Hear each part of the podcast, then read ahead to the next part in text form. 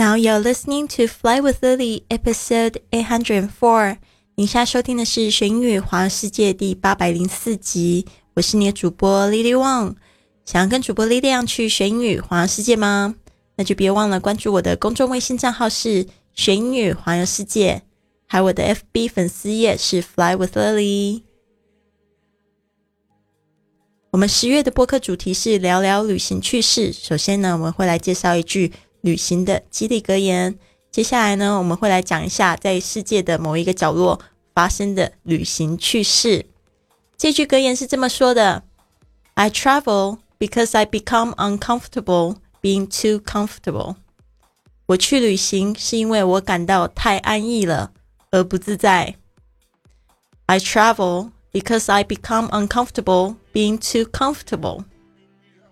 好的，让我们来细细看一下这句话。I travel because 就是我去旅行是因为，所以呢，这个如果你想要讲一个事情的原因的话呢，就是用 because，然后带上这个原因。Because I become 我变成了 uncomfortable。OK，这个是 comfortable 的反义词，加上了 un。uncomfortable being too comfortable，然后又感觉到太自在，是因为呢感觉到太安逸了而不自在。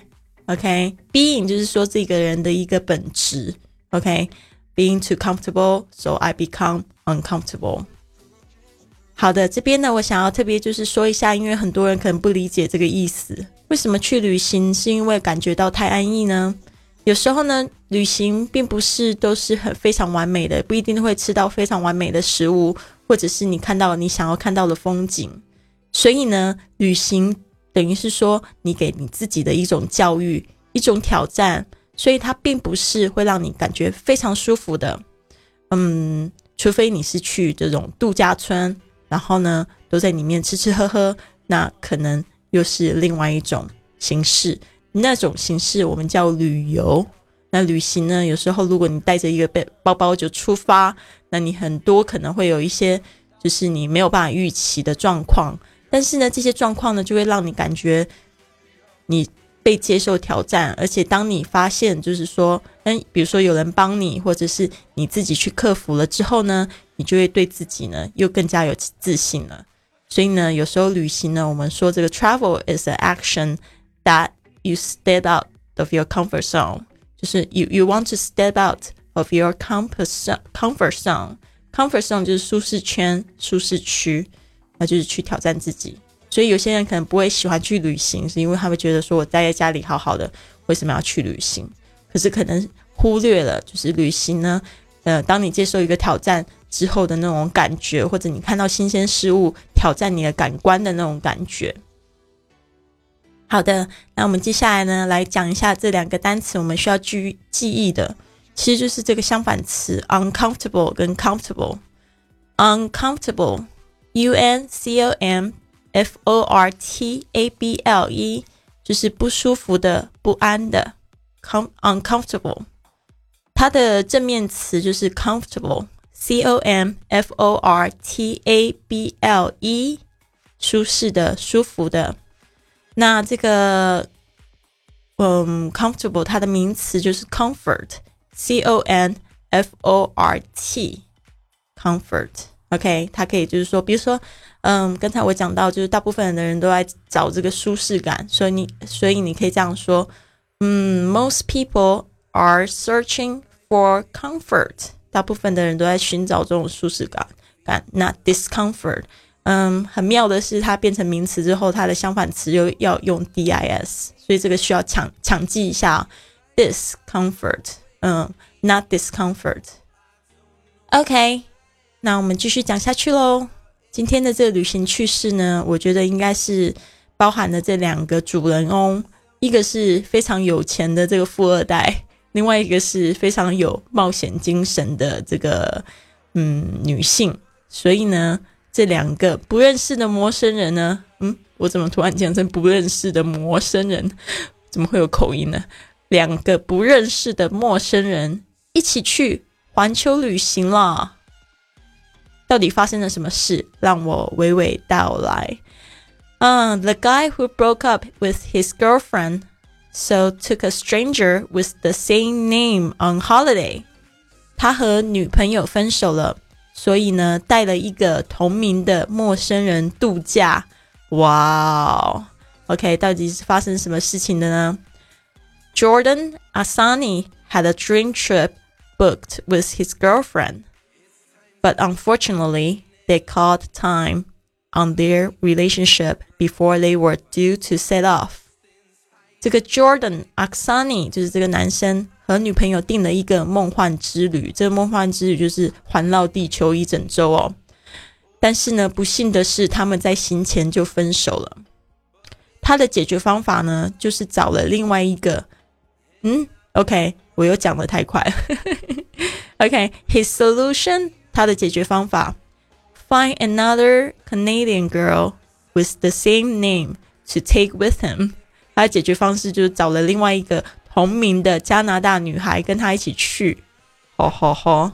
就发生什么事情呢？Romance didn't blossom，就是说呢，这个浪漫的邂逅并没有爱，并没有这个开花结果，就是他们两个并没有谈恋爱。According to Daily，呃、uh,，According to the Daily Mail，but this story has a happy ending。就是报纸有报道呢，虽然这个爱情没有开花结果，但是呢，他们的故事有个美丽的结局，有个快乐的结局。The press coverage led to Marriott International providing them with rooms for the trip and gave Jordan a platform to start his charity, A Ticket Forward. 好的，那是发生了什么事呢？因为呢，这个媒体的报道让这个 Marriott 这家酒店呢送给他们住宿的这个酒店，全程住宿的酒店，而且呢还给这个男主角一个平台去开始他的慈善行为，就是送一张免费的环球机票。哇哦！我后来去做了一下调查，这一个活动已经就是不再存在了哦。我相信那时候一定是。非常非常的火红，就是这个男生呢，他一分手之后呢，他就是想说，那我要找谁去？我必须要找一个同名的人，因为机票就是定的那个名字嘛，没有办法改名了。所以呢，他就在他的这个微博上面就在讲说，他想要找这个同名的这个女生。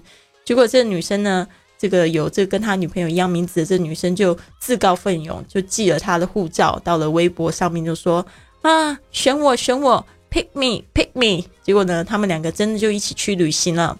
但是呢，就是这边他的报道其实还蛮深入，就有在讲说这个女生呢，其实呢已经有男朋友。其实男朋友还挺生气的，就是这女朋友呢去跟了一个陌生人去环游世界了。